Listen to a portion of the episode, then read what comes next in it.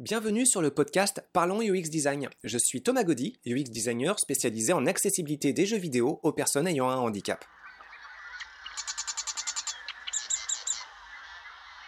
Salut à tous pour ce nouvel épisode de podcast. Alors euh, pour cette fois encore, on retrouve Ludovic, Ludovic Dominguez. Ludovic, est-ce que tu peux te représenter pour ceux qui ne te connaissent pas encore? Alors bonjour à tous, moi c'est Ludovic Dominguez, je suis euh, développeur de jeux vidéo principalement sur Unity depuis maintenant deux ans et je fais principalement du coup des jeux vidéo que ce soit euh, lié à la blockchain ou du game design. Alors, ce qui euh, nous intéresse particulièrement pour cet entretien, c'est tes expériences en game design. Et tu nous parlais la fois précédente d'expériences de formation, je crois, en utilisant mhm. Minecraft tu fais des ateliers de programmation. bah là, depuis maintenant, ça va bientôt faire trois mois, je travaille avec une école du coup qui s'appelle Studio XP et qui, euh, en fait, notre but c'est de, de, faire en sorte que les enfants apprennent euh, le développement de jeux vidéo et surtout bah, s'amusent en faisant du développement de jeux vidéo. Et en fait, en fonction de leur âge, euh, on va utiliser plusieurs plateformes. S'ils sont très jeunes, c'est-à-dire aux alentours des 8-12 ans, on va par exemple utiliser Minecraft, donc que ce soit au travers de leur apprendre, euh, euh, par exemple, les, couleurs triadiques, les, couleurs bah, qui, vont bien ensemble, donc des, choses un peu plus artistiques ou alors leur apprendre que ce soit des petits algorithmes, ou euh, vraiment les, bases de l'informatique avec des portes et, des portes OU, etc. Du coup, plus avec tout ce qui va être la redstone dans Minecraft. Et euh, au fur et à mesure, du coup, avancer. Euh, donc, au départ, ça va être plus de la redstone. Après, on a accès, par exemple, à tout ce qui va être des blocs de commandes pour leur apprendre à faire quelques commandes. Ou à la fin, faire en sorte même qu'ils créent leur propre mode dans Minecraft jusqu'à ce qu'ils apprennent, du coup, à à, coder quelques lignes de code en Java. Et euh, ensuite, une fois que tout ça est fait et qu'ils sont un peu plus grands, et bah après on peut euh, du coup passer sur Unity, là où ils ont en fait accès euh, à trois cours. Soit ils vont plus du côté développement de jeux vidéo, programmation. Donc là, on va leur apprendre le C Sharp avec Unity. Ou alors, s'ils ont un peu plus l'âme d'un artiste, on va plus voir avec eux tout ce qui va être Blender pour la modélisation 3D, ou euh, leur apprendre la modélisation 2D, le dessin.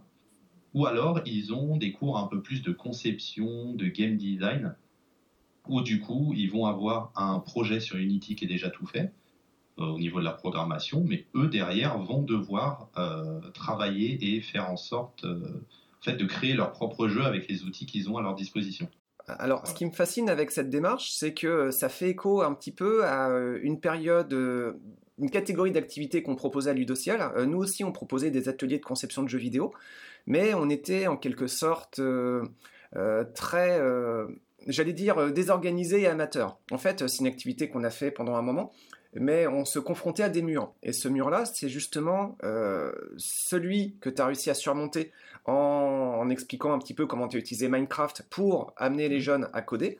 C'est-à-dire que nous, l'aspect développement, programmation, c'était celui qui était le plus hermétique à communiquer aux jeunes euh, auxquels on s'adressait. Je mm. pense qu'il y avait une différence de méthodologie. Je vais expliquer un peu plus en détail comment ça se passait pour nous. Et puis pour les euh, auditeurs qui connaissent pas Minecraft, et en particulier la, Redstone, ça leur permettra euh, peut-être mieux de, comprendre derrière comment ces obstacles qu'on a rencontrés, vous, vous les avez surmontés. Donc on faisait des ateliers souvent dans le cadre d'appels à projets communiqués par la ville de Montréal et son réseau de bibliothèques, médiathèques, ludothèques, qui font des activités de plus en plus ouvertes euh, pour les jeunes à la culture dans un propos de lutte contre le décrochage scolaire. Il y a beaucoup d'enfants qui sont passionnés par le jeu vidéo, mais confrontés à des difficultés d'études, vont finir par, euh, abandonner. Donc l'idée, c'est euh, de se greffer sur une passion qu'ils peuvent avoir et puis de leur dire bon bah regardez ces compétences. D'une part, elles sont pas forcément si dures à obtenir, et puis d'autre part, vous pouvez les développer à l'école. Et derrière, ça, pourra vous permettre d'avoir peut-être un métier qui vous semble intéressant. J'allais dire un métier intéressant, on sait que dans l'industrie elle-même c'est dur, mais au moins au départ, un métier qui semble intéressant, c'est euh, une bonne motivation. Et, euh, donc, euh, bah, nous, on arrivait avec un propos de design très ouvert. On avait souvent des jeunes, c'était aussi grand public, donc vous pouvez avoir aussi bien des parents qui participent que des très très jeunes enfants.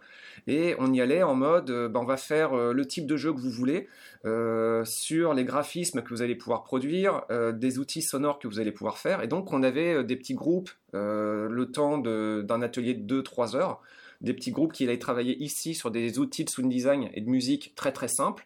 Là, des, gens qui allaient faire des graphismes avec des outils de graphisme très très simples aussi.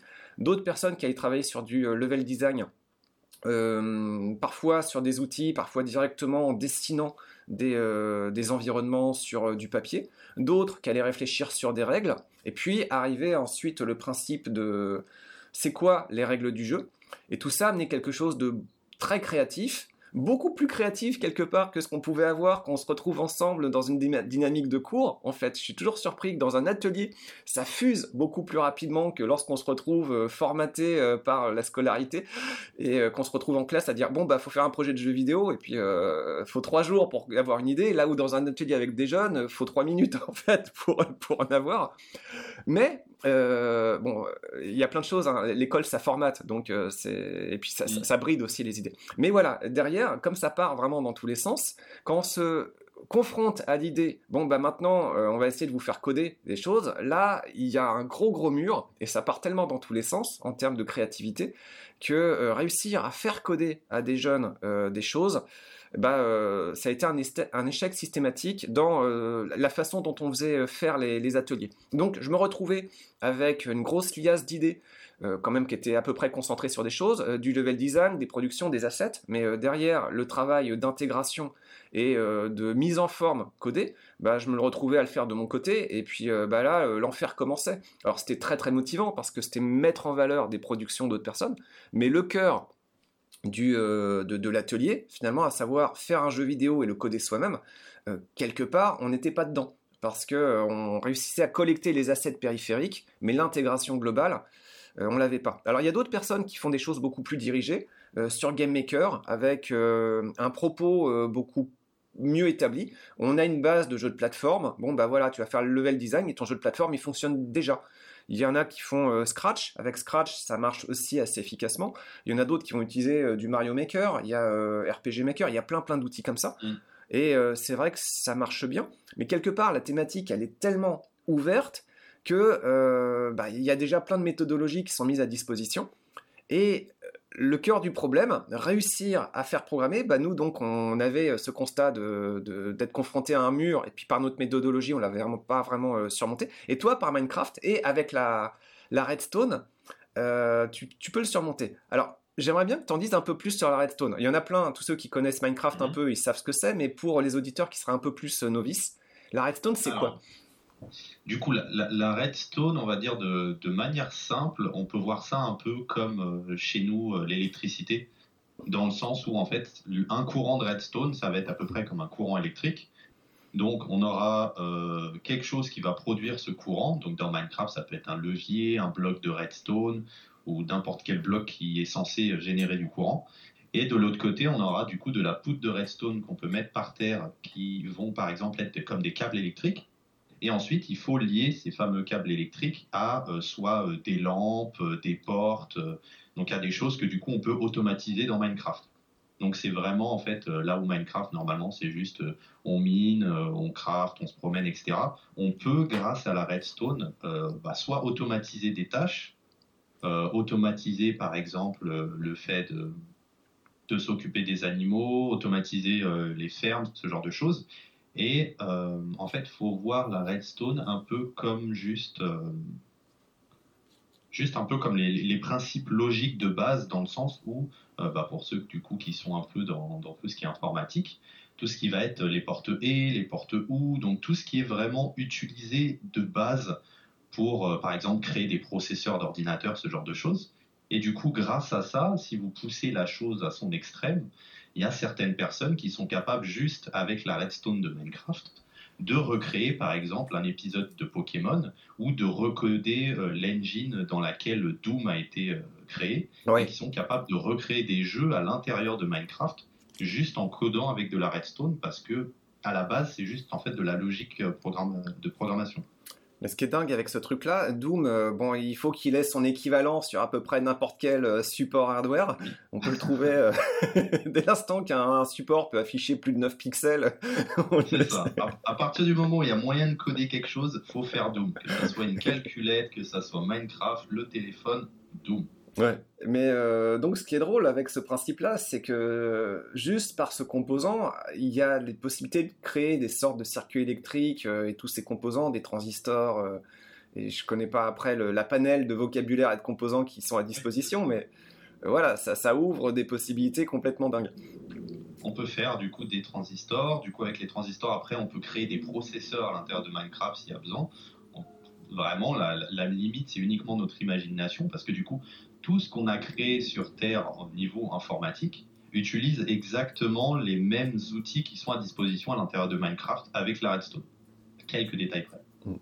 Bon, après, ça fait euh, des montages qui sont complètement euh, démentiels. Hein. Ça se fait pas en un claquement de doigts. Il faut regarder euh, sur YouTube toutes les collections de montages extraordinaires sur Redstone. C'est quand même un travail de nerd. c'est des années de travail d'un geek dans son coin qui s'ennuyait. Et et qui a fait ça, mais quand on voit à la fin le, travail que ça, qui a été demandé et qu'au final il a réussi à le faire quand même, c'est très impressionnant.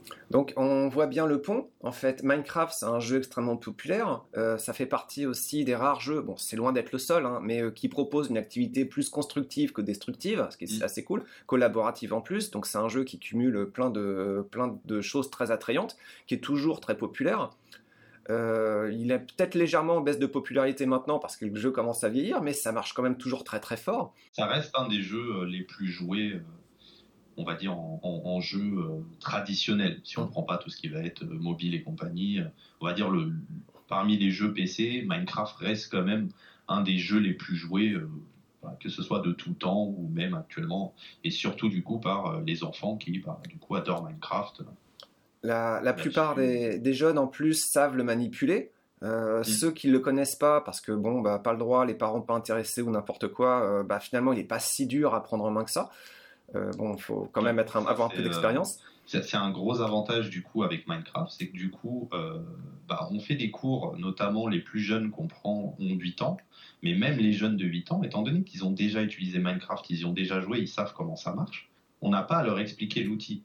Euh, à aller expliquer euh, Unity à un enfant de 8 ans, euh, ou Unreal, ça va être très compliqué. Tu vas passer ton atelier à faire un tuto sur l'interface d'Unreal ou d'Unity. Ouais. Oui, alors que Minecraft, il n'y a aucun problème. Et, ce qui est génial, c'est que l'enfant ne se rend même pas compte qu'il est entre guillemets en train de travailler, en train d'apprendre quelque chose, étant donné qu'il s'amuse. Lui, de son côté, il est en train de jouer à Minecraft. Donc les parents voient que l'enfant apprend des choses, parce que du coup l'enfant leur montre au fur et à mesure des semaines ce qu'il fait, et la plupart du temps, les parents, bah, la plupart du temps, peut-être que le, père, il travaille dans l'informatique et il voit du coup qu'on a fait des portes logiques, euh, il voit qu'on a fait des algorithmes, etc. Mais l'enfant est même pas au courant. il, apprend, mais sans vraiment le remarquer. Et après, quand il va grandir et qu'on va lui montrer du coup les, vrais langages de programmation entre guillemets, et ben il va se dire tiens, c'est marrant ça, je l'ai déjà fait euh, à l'époque sur Minecraft. Et du coup, ça facilite comme ça l'apprentissage au fur et à mesure des années malgré le fait qu'au début, ils soient très très jeunes. Alors, ce qui m'intéresse là-dedans, c'est euh, comment vous réussissez à amener les enfants à réaliser sans s'en rendre compte des portes logiques ou toutes sortes d'exercices. C'est quoi l'enrobage, euh, euh, le contexte pour l'activité que vous réussissez à mettre en place? Parce qu'il faut quand même un bon niveau d'organisation pour amener les enfants, même dans le cadre d'un jeu, à organiser ça. Le, contexte, en fait, c'est à peu près, bah, c'est à peu près pareil que ce que j'avais fait euh, dans mes formations, c'est essayer de vraiment gamifier euh, tout ce qu'on fait. En fait, faut que les enfants s'amusent, qu'ils se rendent pas compte du coup qu'ils soient vraiment en train de faire un truc compliqué. Donc, par exemple, les, euh, tout ce qui va être porte logique, on pourrait imaginer que c'est quelque chose qu'on va amener un peu plus tard, mais les portes logiques, je crois que c'est littéralement le premier cours qu'on leur donne. Je sais même pas ce que c'est qu'une porte logique, c'est-à-dire que euh, voilà, je serais tout à fait euh, apte à apprendre énormément de choses dès votre premier euh, tuto. pour les autres auditeurs qui savent pas non plus, c'est quoi une porte logique en fait? Alors, pour faire simple, une porte logique, par exemple une porte E, vous avez du coup deux entrées, on va dire A et B, et la porte et, et une sortie qui va s'appeler C. Et ben cette sortie sera allumée du coup à 1 si on reste sur 0 et 1 en binaire, cette sortie sera allumée, vu que c'est une porte E, uniquement si A et B sont allumées. Ah, d'accord. ok. on a la porte OU, donc si c'est l'un ou l'autre, et la porte euh, non, si c'est du coup l'inverse. D'accord, bah oui, finalement, c'est euh, la, base de programmation, c'est vrai que ça passe par là. Comme les opérations de base. Comme je me suis mis à la programmation, mais en passant par Psycho, t'imagines bien que euh, j'ai assemblé euh, pas mal de lacunes. J'ai plein de valises vides à combler en termes de notions et de concepts. D'accord, ok, bah voilà, porte logique. Ça après, ça après c'est vraiment la base de la base, c'est ce qu'on a utilisé du coup pour créer les transistors, pour créer les premiers processeurs, etc. Donc la plupart du temps, c'est un peu la, première chose qu'on apprend et c'est aussi la première chose qu'on oublie du coup. Parce qu'après, bah, on n'utilise plus trop euh, ce, genre de choses. Mais du coup, nous, par exemple, ça va être vraiment la première chose qu'on va apprendre aux, enfants. Mais on va faire ça sous forme de jeu. Par exemple, on va leur mettre à disposition, on va leur dire, vous créez une maison vous cachez des leviers à l'intérieur de la maison et ces leviers en fait doivent ouvrir des portes et c'est comme une espèce d'escape game. On vous met à l'intérieur de, la maison et vous devez trouver les leviers pour ouvrir la porte pour passer à l'étage du dessus et vous échapper du bâtiment par exemple. Et du coup, on introduit les portes et, les portes ou, etc. en programmation pour leur dire, bah, vous voyez, là par exemple, cette porte, maintenant ce qu'on veut, c'est faire en sorte que vous deviez euh, trouver deux leviers pour euh, l'ouvrir. Et bah du coup, pour ça, il faut une porte et parce qu'il faut le levier 1 et le levier 2 pour que ça se ouvre. Et c'est comme ça, du coup, qu'ils apprennent ce genre de choses sans s'en rendre compte, parce que eux, de leur côté, ils sont juste en train de jouer. De la même manière que plus tard, par exemple, euh, sur, le même, euh, sur le même exemple, par exemple, vraiment de, de, maison euh, type escape game, on va faire en sorte, en utilisant des cadres dans Minecraft, qui du coup, en fait, tu peux mettre un objet à l'intérieur d'un cadre et ensuite tu peux changer son orientation selon les, les huit angles différents euh, du coup, quand, tu le tournes, nord, est, ouest, sud-est, etc. Et du coup, en fait, en fonction de, l'orientation que tu donnes à l'objet qu'il y a dans le cadre, le signal de redstone qui va sortir derrière va être plus ou moins puissant. Et en fait, avec toute une petite machine de redstone derrière, en fait, ce qu'on arrive à faire, c'est des, euh, des, des digicodes. Du coup, vraiment que tu dois rentrer un code, par exemple 1, 2, 3, 4, pour pouvoir ouvrir la porte. Et du coup, euh, on va leur montrer, bah ok, bah, maintenant vous faites une, porte avec un petit code sur le côté et avec le code que vous voulez pour faire en sorte d'ouvrir la porte. Et après, les enfants, ils le font tout seuls, etc. Et ils se rendent pas compte à quel point c'est un truc important et fondamentalement, on va dire, un peu compliqué à comprendre. Mais ils le comprennent tout seuls, ils arrivent très bien à le faire, il n'y a aucun problème. Vraiment, la chose, c'est vraiment de réussir à gamifier le plus possible pour que bah, juste les enfants s'amusent. Et de toute façon, bah, quand on joue, on apprend très facilement, on retient les choses. Et, c'est impeccable. Ce que j'adore avec ce genre d'atelier, en particulier ceux que tu décris, c'est que justement, c'est vraiment les avatars réussis du processus de gamification qui, qui euh, pénètrent les différents aspects de notre société. Tu sais, à tous les niveaux, on se rend compte qu'on a une masse de connaissances extraordinaires à acquérir. Euh, la tradition, c'est quand même d'apprendre dans la douleur. Et puis, euh, bah, on se rend compte, en particulier pour les jeunes, que pour eux, si ça se passe par le loisir, euh, c'est magique, ça fonctionne et ça fonctionne beaucoup plus efficacement. Et ça fonctionne tellement bien que les gens sont prêts à, payer et même ils en redemandent, en fait. Et mmh. ces ateliers, bah, en général, ça a du succès. Il y a eu des études là-dessus et du coup, c'est ce que j'avais utilisé notamment quand je travaillais chez EDF dans les, dans les formations en santé-sécurité. Oui, donc ça c'était le précédent podcast, hein, t'en parlais. J'invite nos auditeurs à revenir euh, voir le précédent entretien qu'il y a eu avec toi, c'était passionnant aussi. du coup, ce que, ce que ces études ont montré, c'est que la plupart du temps, bah, déjà nous, on a l'habitude pour apprendre quelque chose, faut bâcher sa tête dessus jusqu'à ce que ça rentre. Donc déjà, c'est pas quelque chose la plupart du temps d'agréable. Faut euh, lire, répéter, répéter, répéter jusqu'à ce que ça rentre et c'est ennuyant. Mais surtout, on remarque que euh, ce genre de connaissances s'oublie extrêmement vite et que du coup, si de temps en temps on ne retourne pas euh, re-réviser cette chose, on va l'oublier. Mais que surtout, en fait, si on s'amuse et si on est émotionnellement investi dans ce qu'on essaie d'apprendre, eh ben, on retient énormément plus de choses. Ce qui fait que du coup, euh, bah, comme tu disais, on a énormément d'informations à apprendre. Nous, de notre côté, euh, bah, j'étais étudiant encore l'année dernière, Et euh, on a le syndrome de l'étudiant de euh, on apprend comme des fous toute l'année et juste après l'examen, euh, si tu nous demandes de repasser l'examen la semaine d'après, bah, on n'en est pas capable parce qu'on a déjà tout oublié. Ah, c'est le principe, hein. c'est le but, c'est de passer une épreuve ponctuelle et puis c'est même plus pertinent en fait de garder ce fouillis d'informations qui vient encombrer la mémoire. Tandis que si tu fais un mm. apprentissage par la pratique, bah, la pratique s'ancre plus durablement. Et si c'est une pratique ludique, euh, tu as encore plus d'intérêt à t'en souvenir parce que ça va faire partie des expériences positives dont le corps va avoir besoin de se remémorer juste pour se maintenir, euh, se maintenir en forme. Juste de base, si tu en as un bon souvenir et si, as, si vraiment tu y repenses comme étant un bon souvenir, que c'était quelque chose de bien, que tu t'es amusé, que tu t'es fait des amis, etc., bah, tu vas t'en souvenir mais pendant des années. Alors que bah, si tu es juste là à, lire ton livre trois fois, à lire la même page trois fois pour essayer de, tout accumuler, euh, au moment où tu vas arrêter d'y penser, bah, tu auras tout oublié. Hmm. C'est, ce qui est donc super fascinant avec euh, cette pratique, c'est que bah, on se rend compte que toutes les facettes de notre société, finalement, elles en ont besoin.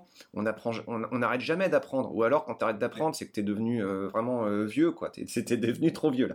Quand tu laisses tomber l'apprentissage, je pense que là, c'est le moment où tu bascules.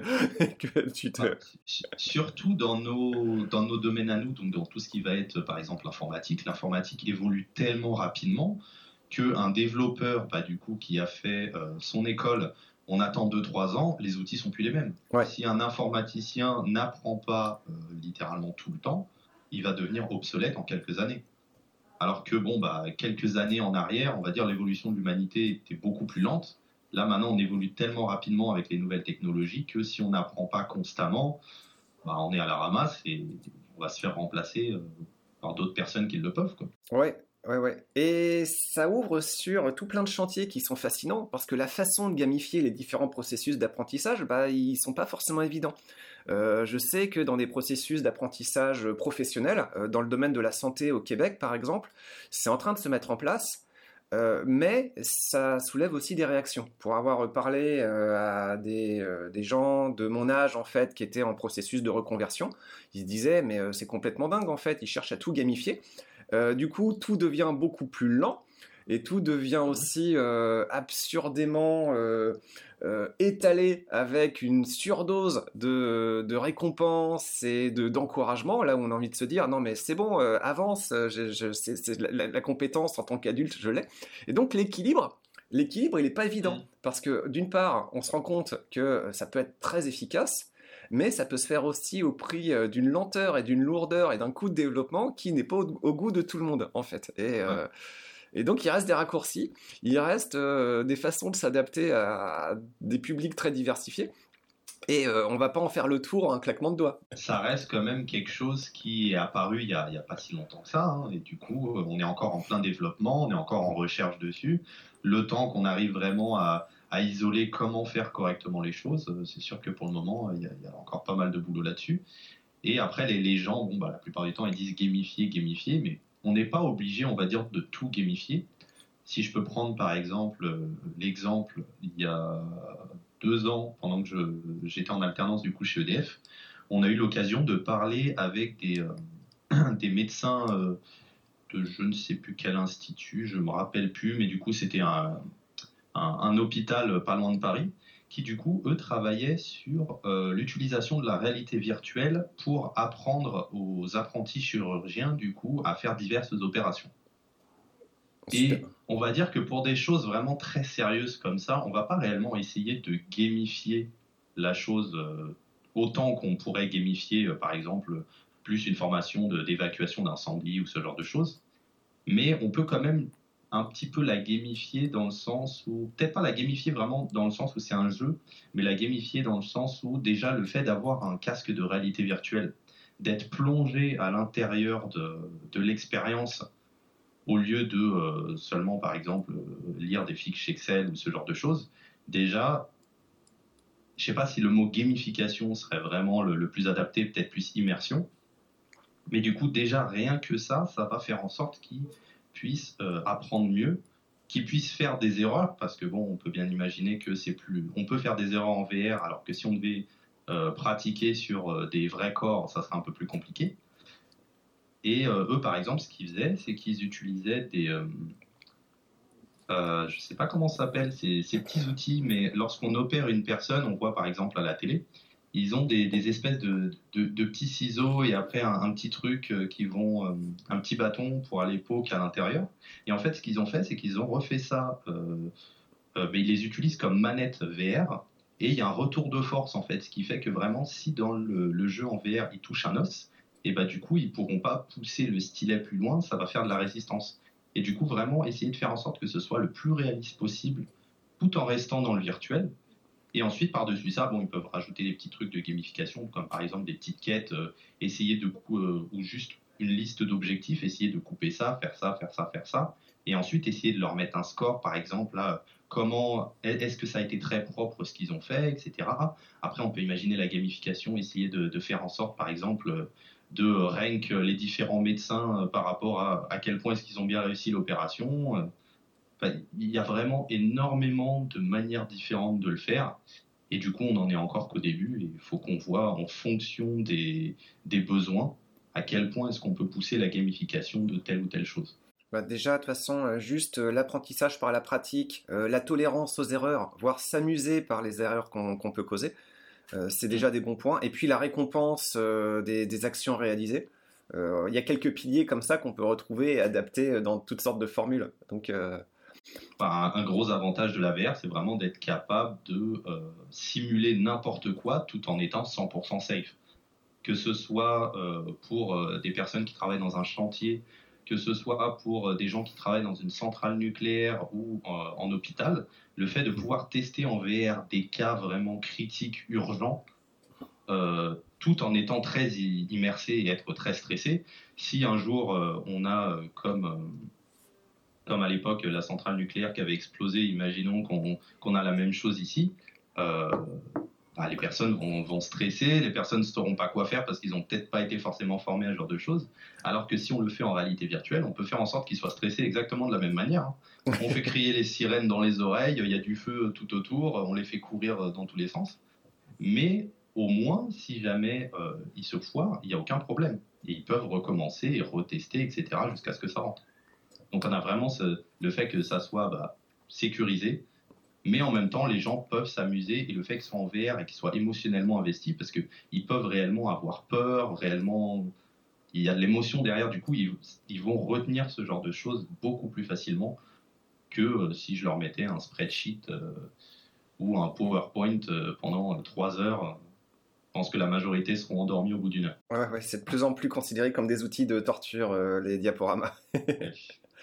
Euh, il y a un point sur lequel j'aimerais que tu reviennes. Euh, est-ce que tu peux parler un petit peu plus de Studio XP avec lequel tu fais les ateliers? Studio XP, c'est une école euh, qui est basée, si je ne dis pas de bêtises, au Québec. Ils font des cours du coup pour les enfants dans tout ce qui va être jeux vidéo. Ils ont soit au Québec, soit en France. Ils font les deux du coup. Et euh, par exemple, eux, ils proposent des, cours euh, pour les enfants, que ce soit du coup conception, euh, du coup plus conception, ça va être tout ce qui va être level design, game design. Ensuite, ils ont des cours un peu plus graphisme, du coup, ça va être plus 3D, 2D, ou alors des cours de programmation.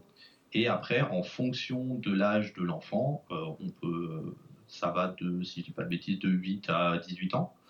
Du coup, s'ils sont plus jeunes, ça va plutôt être sur Minecraft pour euh, faciliter du coup l'apprentissage au travers d'un outil qu'ils connaissent déjà et pour leur apprendre vraiment des choses un peu plus basiques.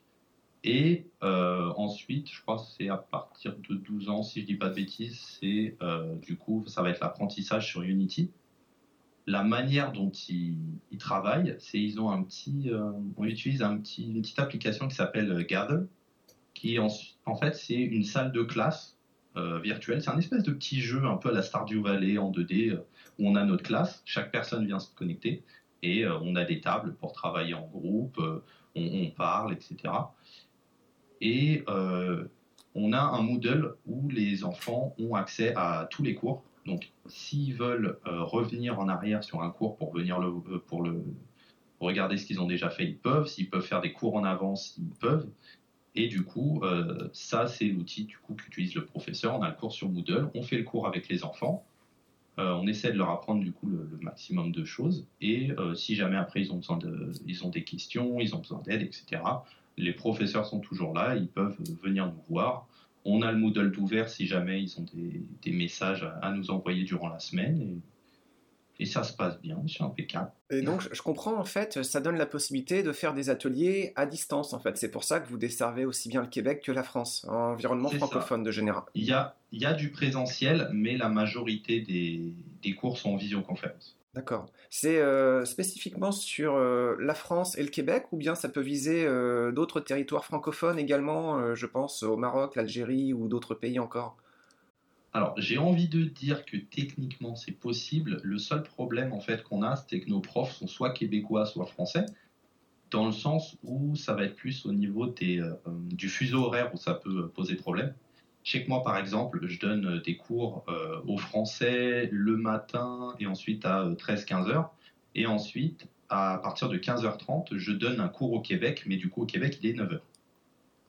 Donc après, il faut voir si jamais. Il faut, voir après avec le, le service client si c'est possible. Je ne vois pas pourquoi ça ne serait pas possible. Du moment qu'on parle français, normalement, ça passe faut juste voir après si les horaires euh, sont avantageuses pour eux ou pas. D'accord. Ça, a priori, euh, avec la France en tout cas, le décalage n'est pas plus lourd que ça. Je veux dire, le, décalage, le décalage horaire entre la France et le Québec est probablement plus contraignant.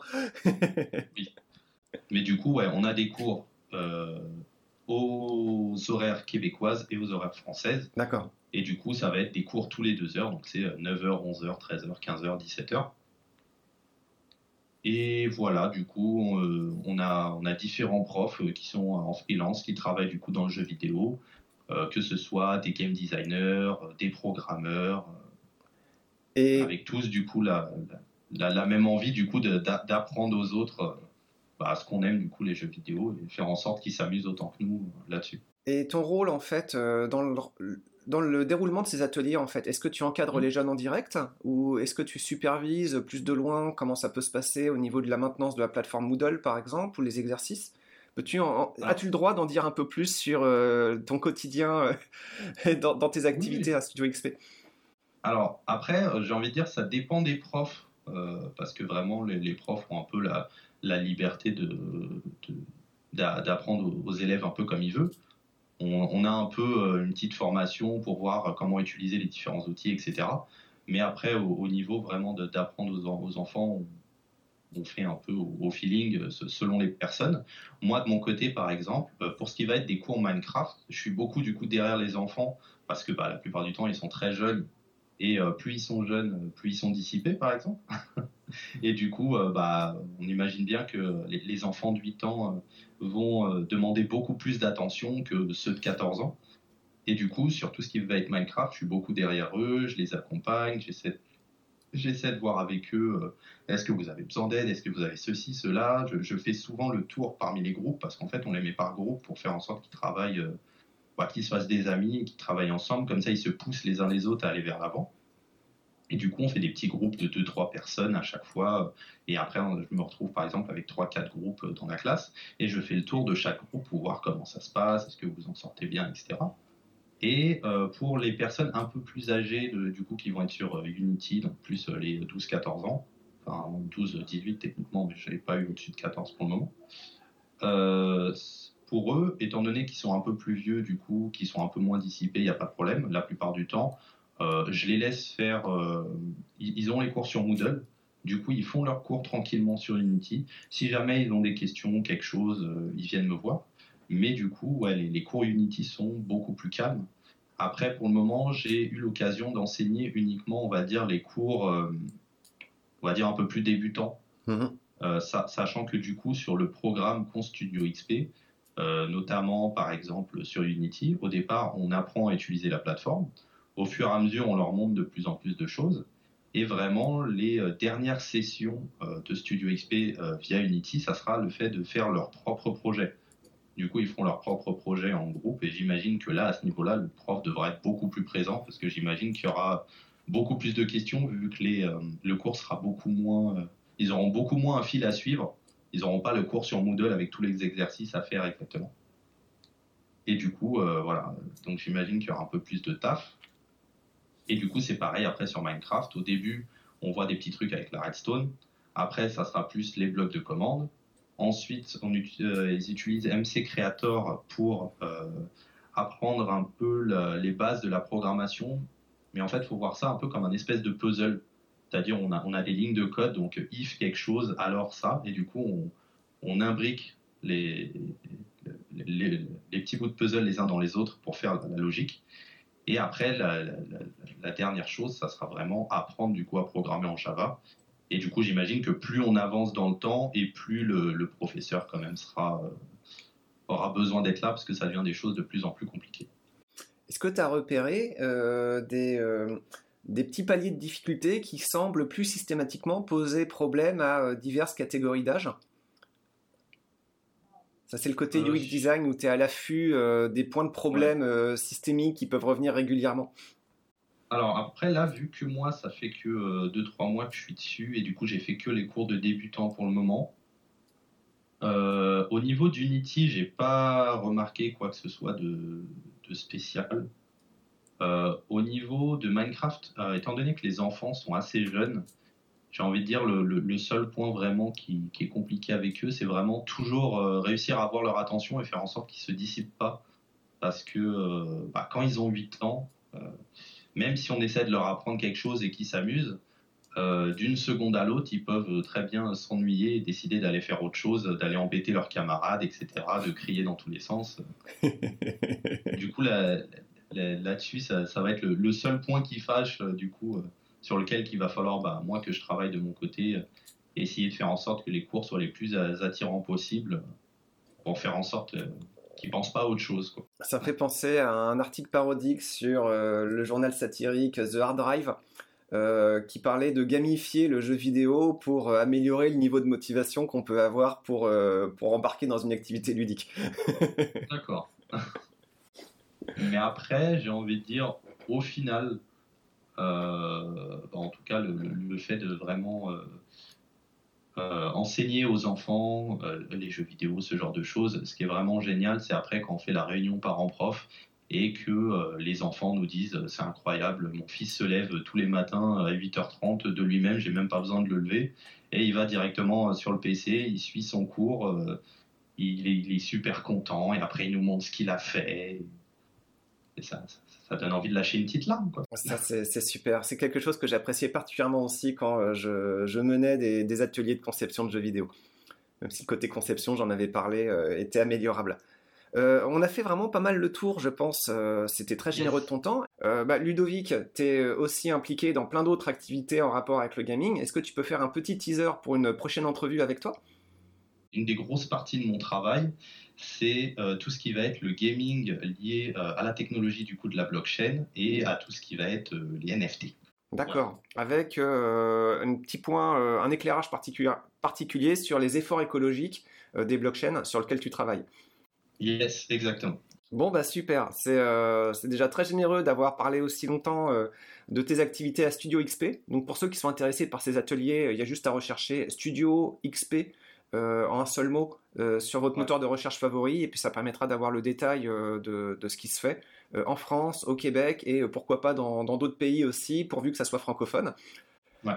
Donc n'hésitez pas, hein. si jamais soit bah, vous voulez apprendre à vos enfants à développer un peu leur amour du jeu vidéo, peut-être plus tard en faire un métier, qu'ils apprennent à programmer en étant un peu jeunes, ou si vous êtes des professeurs qui ont envie de, faire en sorte de partager un peu leur expérience avec des, jeunes, bah, n'hésitez pas. Merci encore Ludovic, c'est très gentil.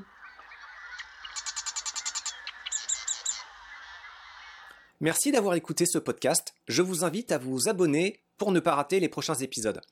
Si vous voulez en savoir plus sur moi, je vous invite à consulter mon profil LinkedIn, Thomas Gaudy, T-H-O-M-A-S, G-A-U-D-Y. Si vous souhaitez de l'accompagnement pour implémenter ces notions et ces outils dans vos équipes et vos projets, vous pouvez faire appel à mes services de consultant en UX Design.